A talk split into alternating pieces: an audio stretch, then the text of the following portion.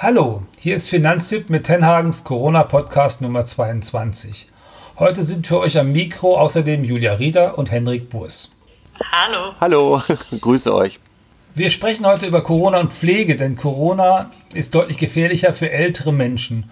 Darunter insbesondere auch die, die pflegebedürftig sind. Insgesamt sind bisher rund 2400 Corona-Infizierte gestorben, die in Masseneinrichtungen untergebracht waren. Das sagt das Robert-Koch-Institut heute Morgen und heute ist Montag. Ein großer Teil davon, wahrscheinlich 2000, entfallen mit hoher Wahrscheinlichkeit auf Senioren- und Pflegeeinrichtungen. Sonst gehören dazu noch Asylbewerberheime, Flüchtlingsheime und Gefängnisse.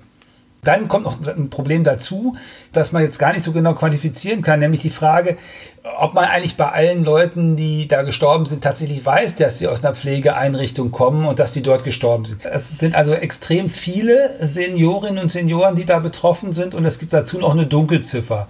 Und das ist bundesweit so. Also man kann quasi in jeder Tageszeitung und in jedem lokalen Radiosender nach der Meldung suchen äh, von der Pflegeeinrichtung dort in der Region, äh, in der es Corona-Fälle gibt. Und wenn es Corona-Fälle gibt, gibt es meistens auch Tote. Und dann schnell auch mehr als ein oder zwei, auch schon mal ein Dutzend oder auch zwei Dutzend. Ja, es ist natürlich die Frage, was man da überhaupt für Möglichkeiten hat, äh, wenn man eben ältere ähm, Angehörige, Verwandte hat, da irgendwas vielleicht zu beeinflussen, was zu verbessern. Darum soll es heute gehen. Es kann ja zum Beispiel sein, dass auch jetzt sehr plötzlich eine Pflege nötig wird, ähm, weil es schwieriger ist, generell ja sowieso einen Heimplatz zu bekommen. Manche Heime haben entweder Aufnahmestopps zwischenzeitlich gehabt oder sie haben zumindest die Hürden etwas höher gesetzt, dass man in Quarantäne erstmal muss, wenn man ins Heim kommt. Und ähm, deswegen ist ein Gedanke, den manche von uns ja haben, zumindest vorübergehend, Vater, Mutter, Oma, Opa, aus dem Heim zu sich nach Hause zu holen. Und ähm, diesen Gedanken wollen wir heute ein bisschen besprechen, Hermann. Ja, also der Gedanke ist natürlich äh, naheliegend, weil wenn in dem Heim äh, Corona ausbricht, dann ist das so eine Art Falle ja aus dem Gefühl der Angehörigen heraus. Und da kann man ja eigentlich nur auf zwei Arten und Weisen darauf reagieren. Die eine Reaktion ist zu gucken, ob man den Angehörigen aus diesem Heim herausbekommt. Und die andere ist, wie kann man so viel Einfluss nehmen auf die Art, wie in dem Heim gearbeitet wird, dass das Risiko für den eigenen Angehörigen kleiner wird, wenn man diese Zahlen immer gesehen hat. Und natürlich kann man sowohl das eine als auch das andere tun. Und natürlich kann der eine oder die eine besser jemand nach Hause holen, als wenn man den Angehörigen vielleicht noch bis vor drei Monaten sowieso zu Hause gehabt hat. Wenn das Haus, die Wohnung darauf ein Stück weit eingerichtet ist, wenn man das selber sich zutraut, das nochmal für zwei, drei Monate zu machen, ist das sicher eine Option. Wenn man aber sich das erstens nicht zutraut oder das Haus überhaupt nicht dafür geeignet ist oder man es eigentlich auch wirklich nicht kann, dann ist das sicher keine Option und dann muss man die andere Option halt wählen. Wie kann ich als Angehöriger Einfluss darauf nehmen, dass das im Heim besser läuft? Von der Frage, kann man da an der Hygiene was regeln? Über die Frage, kann ich nur vor dem Balkon singen oder kann ich auch noch weiter Kontakt mit meinem Angehörigen im Heim haben? Bis zu der Frage, ob man da Laptops reinkriegt oder Tablets unterstützt, damit die äh, Angehörigen wenigstens den Kontakt behalten können mit diesem Angehörigen, der im Heim ist und der natürlich sich des Risikos vielleicht ja sogar bewusst ist. Ja, darüber sprechen wir mit Julia. Julia, du bist bei uns im Team bei Finanztipp unter anderem für die Fragen rund um Krankenversicherung und Pflege zuständig. Was würdest du sagen, wenn ich Pflegebedürftige bei mir im Haushalt habe, wie kann ich das erstmal mit meiner Arbeit überhaupt unter einen Hut kriegen? Das ist natürlich eine riesige Herausforderung erstmal, wenn man vielleicht auch einen Pflegebedürftigen zu Hause hat, der vorher anderweitig betreut wurde, also zum Beispiel durch einen ambulanten Pflegedienst, der jetzt aufgrund von Corona nicht mehr kommt oder nicht mehr so häufig, oder weil die polnische Pflegekraft zum Beispiel, die sich sonst 24 Stunden am Tag kümmert, jetzt einfach aus Gesundheitsbedenken abgereist ist oder vielleicht ähm, auch nicht mehr über die Grenze kommt, weil die Grenzen geschlossen sind. Und da muss man versuchen, andere Lösungen zu finden. Und zunächst mal sollte man natürlich mit seinem Arbeitgeber sprechen. Also vielleicht lassen sich da Lösungen finden. Zum Beispiel, man kann von zu Hause aus arbeiten oder es lassen sich flexible Arbeitszeiten vereinbaren. Also man arbeitet vielleicht mal früh, mal sehr spät und kann sich zwischendurch ähm, um die Betreuung des Pflegebedürftigen kümmern. Oder unter Umständen kann man vielleicht auch einen Teil der Arbeit am Wochenende erledigen und hat so unter der Woche dann mehr Zeit für die Pflege. Ja, also vielleicht mit dem Partner oder der Partnerin, wenn das geht, äh, die Arbeit so verteilen, dass häufiger jemand zu Hause ist. Genau, das ist aber sicherlich nicht für alle Berufe möglich. Man sollte aber auf jeden Fall als erstes mal mit seinem Arbeitgeber sprechen und schauen, ob sich da nicht gemeinsam eine Lösung finden lässt in dieser schwierigen Situation. Aber ich habe da doch sogar auch Rechte. Also ich erinnere mich aus der Vor-Corona-Zeit, weil das ja auch passieren kann, dass ich plötzlich einen unerwarteten Pflegefall zu Hause habe, dass ich tatsächlich auch äh, ohne große Ankündigung zehn Tage zu Hause bleiben kann und mich um diesen Fall kümmern kann. Besser ist natürlich, wenn ich mit meinem Chef äh, spreche und sage, das ist jetzt vorgefallen. Ich brauche da jetzt äh, die Tage, um wenigstens das mal eingeschieden zu bekommen, dass das irgendwie funktioniert. Und ich mache das dann auch, aber diese Rechte, die bleiben mir doch. Oder, die, oder ist das jetzt irgendwie schwieriger geworden? Nee, das Recht hat man natürlich grundsätzlich. Schöner ist es immer, wenn man eine gemeinsame Lösung findet mit dem Arbeitgeber. Aber wenn das nicht geht, dann hat jeder Angestellte grundsätzlich das Recht, sich bei so einem akuten Pflegenotfall zehn Tage von der Arbeit freistellen zu lassen. Und das geht auch ohne große Vorankündigung, das kann man relativ spontan machen. Das Problem ist nur, in der Regel kriegt man da eben nicht sein Gehalt weitergezahlt in diesen zehn Tagen. Aber da gibt es doch bestimmt eine Lösung. Also, ich, äh, dass ich für zehn Tage oder für zwei Wochen aufs Gehalt verzichte, ist ja auch in Zeiten von Corona für die meisten Leute einfach nicht darstellbar. Die müssen ja weiter ihre Rechnungen bezahlen, ihre Miete bezahlen, alles Mögliche machen. Da gibt es aber bestimmt eine andere Lösung, oder? Genau, da gibt es eine Lösung, das ist das sogenannte Pflegeunterstützungsgeld. Das kann man beantragen bei der Pflegekasse desjenigen, den man eben dann pflegt. Und das sind so 90 Prozent des ausgefallenen Nettos. Da gibt es auch eine Obergrenze, das sind 109 Euro maximal am Tag. Und davon muss man aber dann auch noch die Sozialversicherungsbeiträge zahlen. Also man bekommt schon ein bisschen Geld für den Verdienstausfall. Das muss man aber beantragen. Also da muss man sich drum kümmern. Und da ist es einfach wichtig, dass man das so schnell wie möglich macht, denn man hat erst einen Anspruch auf das Geld ab dem Antragsdatum. Und Hauptsache, man schickt man diesen Antrag los zur Pflegekasse. Alle weiteren Unterlagen, die man dann noch so braucht, die kann man auch noch nachreichen. Mit anderen Worten, da reicht ein Dreizeiler. Ich brauche so ein Pflegeunterstützungsgeld. Details folgen oder wie muss man sich das vorstellen? Normalerweise gibt es da ein Antragsformular von der jeweiligen Pflegekasse der Krankenversicherung. Und das kann man zum Beispiel auf der Webseite runterladen. Und da steht auch drauf eigentlich, was man sonst noch für Unterlagen einreichen muss. Dieses Formular würde ich aber schon mal vorab einschicken. Und dann braucht man eben noch einen Attest vom Arzt, ähm, der den Pflegebedürftigen behandelt.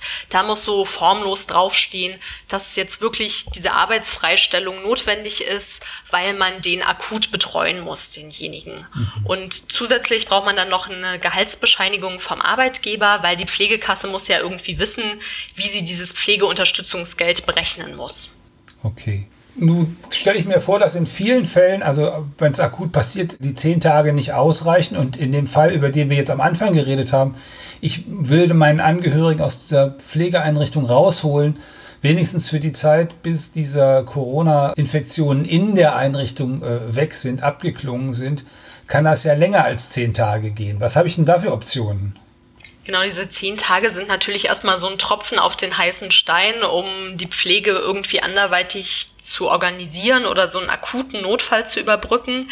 Langfristig gibt's andere Varianten. Da gibt's für Leute, die in größeren Unternehmen arbeiten, ganz gute Möglichkeiten. Also zum einen gibt es die sogenannte Pflegezeit die kann man in Anspruch nehmen, wenn man in einer Firma arbeitet, wo es mindestens 16 Beschäftigte gibt, dann hat man da einen Rechtsanspruch drauf.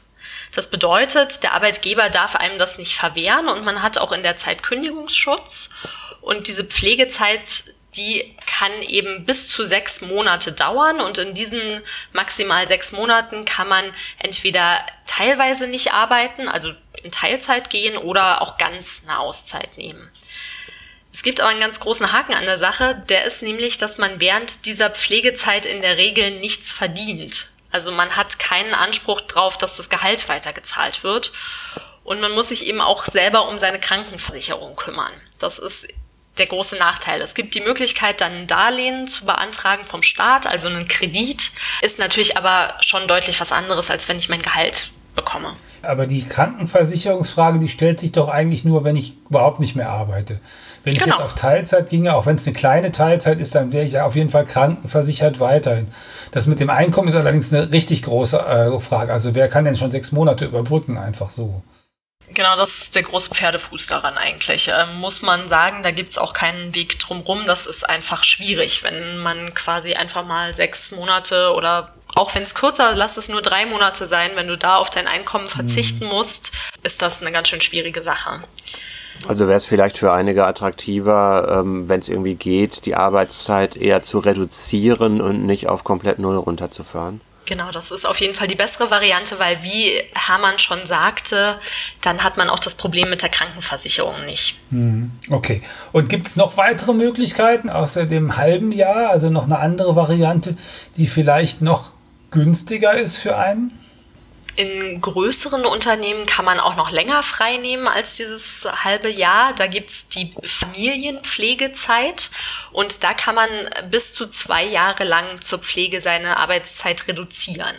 Das bedeutet aber, man arbeitet mindestens noch 15 Stunden die Woche regulär weiter und die restliche Zeit quasi kann man sich um die Pflege des Angehörigen oder der Angehörigen kümmern. So. Und sonst eine weitere Möglichkeit wäre noch ähm, Brückenteilzeit. Das wurde ja 2019 eingeführt, also vergangenes Jahr. Das ist auch vollkommen unabhängig von dem Thema Pflege. Das kann man bei seinem Arbeitgeber beantragen, wenn die Firma groß genug ist. Und das Schöne daran ist, dass man eben nach dieser Teilzeit wieder ein Recht hat, auf seine Vollzeitstelle zurückzukehren. Mhm. Ah ja, das ist ja super. Und jetzt abseits davon, ich meine mich zu erinnern, auch wieder vor Corona, dass es eine Regelung gab, dass man wenigstens äh, für die Rente dabei nicht verzichten muss, dass es also zusätzliche Rentenpunkte quasi gibt, wenn man zu Hause ist, den Angehörigen pflegt oder die Angehörige pflegt und äh, deswegen weniger Geld verdient, dass man mindestens bei der Rente nicht verzichten muss. Das ist bei Corona jetzt auch so. Genau, das ist weiterhin so. Okay. Genau, da muss man sich bei der Rentenkasse melden und dann kann man auch Rentenpunkte sammeln für die Zeit, äh, in der man jemanden pflegt. Okay, gut. Das ist eine gute Sache. Äh, du hast am Anfang die ja meistens ja auch osteuropäische Pflegekräfte angesprochen, die ja ambulant ins Haus kommen und jeden Tag mal sich um diejenigen kümmern. Wenn die jetzt nicht kommen können, was hat man denn da noch für Möglichkeiten im Moment in der Corona-Zeit? Da gibt's jetzt in Corona-Zeiten eine Sonderregelung. Das gilt zum einen mal für Menschen, die Pflegegrad 2 mindestens haben. Die kriegen normalerweise von der Pflegekasse äh, wird quasi der ambulante Pflegedienst bezahlt. Und wenn der jetzt nicht kommen kann, Corona-bedingt, sollen die Krankenkassen bzw. die Pflegekassen dieses Geld auch für Hilfe von anderen Menschen erstatten, die eben nicht besonders pflegerisch geschult sind. Also das können zum Beispiel Nachbarn sein, die dann einspringen und sich kümmern oder Freunde oder Bekannte. Und das ist eine Vorgabe, die hat der Spitzenverband der Krankenkassen jetzt gemacht für alle Pflegekassen. Aber er hat die Umsetzung quasi den einzelnen Pflegekassen selbst überlassen. Das heißt, die müssen im Einzelfall entscheiden, wie viel Geld sie für die Hilfe von Nachbarn und Freunden und so weiter erstatten. Das heißt, die sind da jetzt in der Pflicht, sich eine vernünftige und gerechte Regelung zu überlegen, die wirklich auch der aktuellen Situation dann gerecht wird. Und für mich als Angehöriger, also als derjenige, der zu Hause vor dem Problem steht, bedeutet das, ich frage meinen Nachbarn, äh, der Frührentner ist, aber nicht, weil er den Rücken kaputt hat, ob er beim Wenden meines Angehörigen mir jeden Tag zur Hand gehen kann und teile das der Pflegekasse mit und sage, das sei doch genauso ein Fall und sie möchten das bitte erstatten. Und wenn die das dann nicht tun wollen, dann, äh, dann melde ich mich bei Finanztipp und sage, die sind aber bei meiner Pflegekasse ganz blöd und wollen das nicht tun oder was gibt es da sonst für Möglichkeiten? Genau, grundsätzlich würde ich mich mal, bevor ich ganz große Anstrengungen unternehme, jetzt die Pflege umzuorganisieren und da schon irgendwelche festen Absprachen mit den Nachbarn treffe, ähm, würde ich mich mal bei der Pflegekasse melden, meines Angehörigen, und mit denen mal drüber sprechen, was ich vorhab und sagen, hey, es gibt doch jetzt diese neue Regelung, wie viel gebt ihr mir da dazu, ähm, wie funktioniert das genau, also sich da einfach informieren bei der Pflegekasse. Und wenn dann was nicht klappt, dann kann man sich noch bei uns melden natürlich, aber bevor man jetzt ganz groß anfängt, schon mal alles umzuorganisieren, würde ich als erstes mal mit der Pflegekasse sprechen. Ja, das ist natürlich richtig. Also erst mit denen reden, aber wenn es dann schwierig ist, du hast es gerade so schön gesagt, es gibt eine grundsätzliche äh, Ansage vom Dachverband, dass das äh, passieren soll, aber im Konkreten müsste man ja dann eigentlich hingucken und sagen, guck mal, die, äh, die eine Kasse, die kann das, wieso könnt ihr das nicht? Und es ist ja immer am schönsten, wenn man Fälle am liebsten aus der Nacht Nachbarschaft hat, wo der dann sagt, also bei meiner Pflegekasse kein Problem, die machen das alle. Und wenn man selber das Problem dann hat, ist so ein Fall, den man in der Hand hat, auf jeden Fall doch hilfreich. Ja, das, was wir jetzt auch gerade besprochen haben, das gilt natürlich nur für Leute, die schon Pflegegrad 2 oder höher haben. Es gibt aber jetzt auch geplant eine Entlastung für Pflegebedürftige, die nur Pflegegrad 1 haben, also noch nicht so stark pflegebedürftig sind. Normalerweise hat man einen sogenannten Entlastungsbetrag ähm, zur Verfügung. Jeden Monat kann man 125 Euro ausgeben für bestimmte Pflegeleistungen. Und die Bundesregierung hat letzte Woche einen Gesetzentwurf beschlossen, in dem steht, dass jetzt diese 125 Euro in Corona-Zeiten auch zum Beispiel für Nachbarschaftshilfe verwendet werden dürfen oder vielleicht auch zum Beispiel für Hilfe im Haushalt, also wenn eine Putzkraft vorbeikommt oder ähnliches. Und das ist eine wäre eine gute Verbesserung, wenn das denn beschlossen wird. Denn normalerweise gibt es da relativ strenge Regelungen, wofür man diese 125 Euro nutzen darf und wofür nicht. Die unterscheiden sich auch je nach Bundesland. Aber das würde jetzt außer Kraft gesetzt, wenn dieser Gesetzentwurf dann beschlossen wird. Und das ist eine Ausnahmeregelung, die dann bis Ende September gelten würde. Super. Gibt es denn was Vergleichbares zur Notbetreuung in Kitas, auch beim Thema Pflege? Ja, sowas gibt es tatsächlich. In einigen Einrichtungen für Tagespflege gibt es so eine Notbetreuung. Da muss man einfach schauen, manche Einrichtungen bieten das an, andere nicht. Es ist auch so ähnlich wie bei den Kitas, gibt es ganz unterschiedliche Regelungen, je nach Bundesland, wer denn diese Notbetreuung in Anspruch nehmen darf. Also da ist es wirklich sinnvoll, am besten mal bei der Tagespflege nachzufragen, die den Angehörigen bisher auch betreut hat. Ich weiß, dass es diese Pflegeberatung gibt und die soll auch kostenlos sein. Ich weiß das, weil ein Nachbar an der Ostsee, der hat eine demente Frau und die ist lange bei ihm zu Hause gewesen und er hat gesagt, er hat immer, ist immer dahin gefahren in die Kreisstadt und hat sich da beraten lassen und die haben ihm wirklich gut geholfen. Also bei Kleinigkeiten, wie kann man dafür Geld kriegen und dort für Geld kriegen, aber auch für, bei großen Entscheidungen, die er zu treffen hatte. Ist das bundesweit überall so oder ist das äh, schwierig? Das gibt's bundesweit und das ist eine total gute Sache, die ich auch jedem wirklich wärmstens ans Herz legen würde, weil diese Pflegeberatung ist kostenlos, wie du schon gesagt hast, und die Berater, die können einen halt ganz individuell mit den persönlichen Fragen unterstützen. Und wenn man zu einer regionalen Pflegeberatung geht, kennen die sich in der Regel auch sehr gut aus mit den Angeboten, die es so gibt im Umkreis, aber eben auch mit diesem ganzen Bürokratiekram, den man so hat und die wissen natürlich auch Bescheid drüber, was gibt's überhaupt für Unterstützungsangebote, zum Beispiel für pflegende Angehörige und können einem da wirklich weiterhelfen. Und es gibt flächendeckend bundesweit sowas. Zum einen haben die Krankenkassen teilweise eigene Pflegeberater. Wenn die sowas nicht haben, müssen die einem auch immer sagen, wo es eine Pflegeberatung gibt. Es gibt aber auch Beratungsstellen von den Kommunen oder von gemeinnützigen Trägern. Und da gibt es zum Beispiel beim Zentrum für Qualität in der Pflege eine Datenbank, wo man nachschauen kann, welche Beratungsstellen es bei einem selber in der Nähe gibt. Die Webseite ist auch bei uns auf finanztipp.de verlinkt. Und es ist so, man kann da normalerweise natürlich persönlich hingehen, aber jetzt in Corona-Zeiten lässt sich diese Beratung auch immer telefonisch machen oder auch mal per E-Mail oder ähnliches. Also da muss man keine Angst haben, das kann man auch jetzt in Anspruch nehmen. Den Link, den nehmen wir auf jeden Fall in die Show Notes, sodass ihr da unten nachgucken könnt, wie ihr denn die Beratungsstelle in eurer Nähe findet. Also wir haben am Anfang damit angefangen, die Frage, ob man seinen Angehörigen jetzt aus der Pflegeeinrichtung rausholt ähm, oder ob man das nicht macht. Und die Frage ist, wenn man das jetzt nicht machen kann, äh, da habe ich also äh, in den letzten zwei Wochen auch intensiver äh, ein paar Diskussionen gehabt und du bist ja die Expertin. Ich wollte dir einfach nur ein paar Sachen sagen, die ich gehört habe, ob du das für für sinnvoll hältst. Also das ist zum einen die Frage, wie kann man den Kontakt mit den Angehörigen behalten? Also wenn man sowas wie diese Tablets, die dann immer in Rede waren, dass man dafür sorgen kann, dass die Angehörigen tatsächlich, dass man mit denen kommunizieren kann, dass man vorm äh, Balkon im Zweifel singen kann. Dann habe ich etwas gelesen, was ich total spannend finde, nämlich dass kontrolliert wird, dass bei diesen, bei diesen Pflegebedürftigen das Hörgerät funktioniert, dass nämlich die Batterien ausgetauscht werden. Ich äh, habe das äh, sehr gut im Kopf, weil das Batterien austauschen, da, da muss ich meinen Vater auch immer zu anhalten, der sonst total fit ist, aber da sehr nachlässig ist.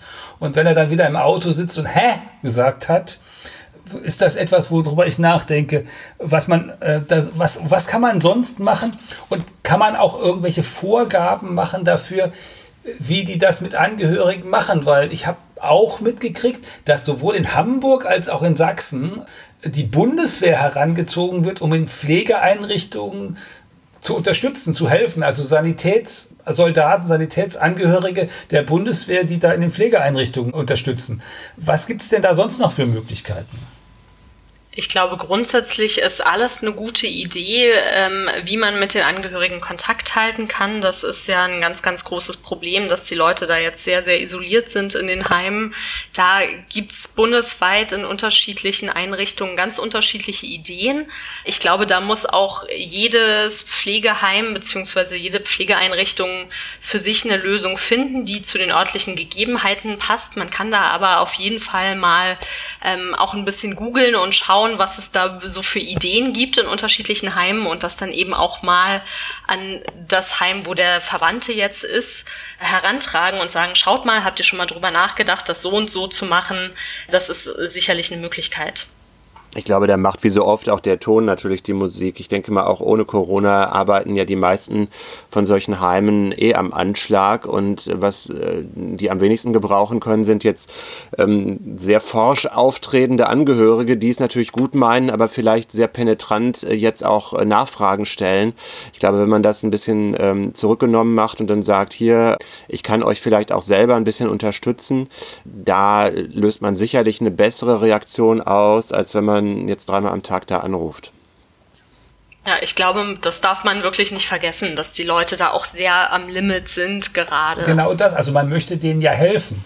Was ich mich immer gefragt habe, komme ich eigentlich an die Adresse von anderen Angehörigen heran? Wenn man sich vernetzt, dann äh, gibt es vielleicht einen Hörgeräteakustiker unter den äh, Angehörigen, der einem da weiterhelfen kann. Ab heute darf man ja wieder zum Friseur. Vielleicht gibt es auch einen Friseur, der sicher ist und getestet ist und der da mal eine Sonderschicht schiebt und sich um die äh, Angehörigen da kümmert. Wie kann man sowas überhaupt organisieren, dass so jemand da rein kann in so eine Pflegeeinrichtung? Weil die haben ja zu Recht große Angst davor, dass ihnen irgendjemand eine Infektion einschleppt. Äh, so auf diese Art und Weise gibt es da Möglichkeiten. Also all diese Fragen. In Schulen lernen wir jetzt, dass man eine E-Mail-Verteiler oder äh, schlimmerenfalls eine WhatsApp-Gruppe oder irgendwas hat, äh, wo man sich austauscht, was man tun kann. Und die Lehrer benutzen das jetzt auch sehr, äh, sehr viel professioneller, als sie das vor einigen Wochen noch getan haben. Gibt es in der Pflege solche Geschichten, wo Pflegedienstleistungen oder Pflegehäuser sowas schon machen, dass man darauf hinweisen könnte? Irgendwas Exemplarisches? Wäre mir jetzt nicht bekannt, aber ich habe da auch keinen Überblick über jedes Pflegeheim in Deutschland.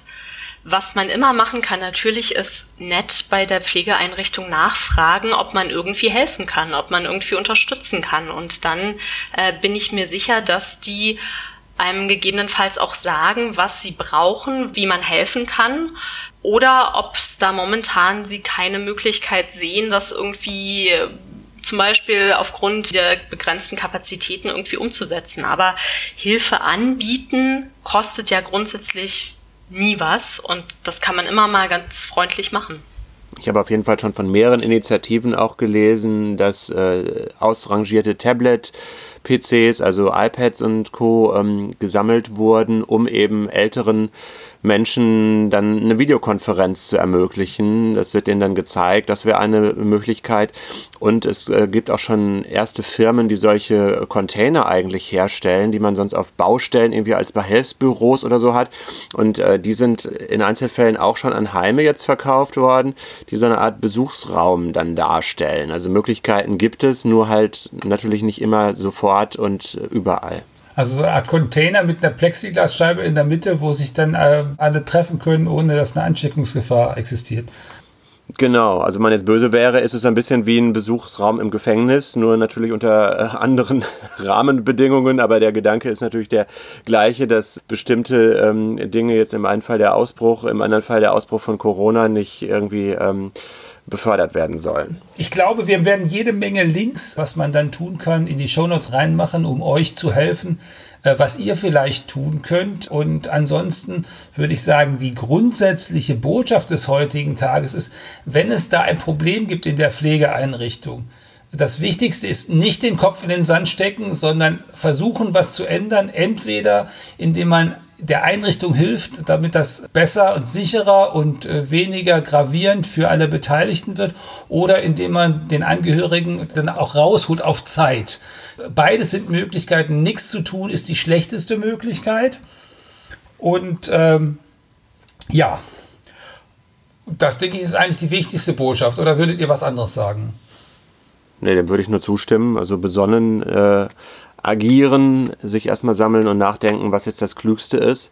Und ähm, wir haben es schon mal angesprochen, natürlich ist jedes Heim und jede Situation ein Stück weit anders. Wenn ihr aus eurem persönlichen Erleben da vielleicht auch gute Beispiele habt, wie ihr ein konkretes Problem gelöst habt, was ihr an Vernetzung vielleicht gemeinsam hingekriegt habt, dann freuen wir uns auch natürlich über solche Beispiele und dann schreibt uns gerne an redaktion.finanztipp.de.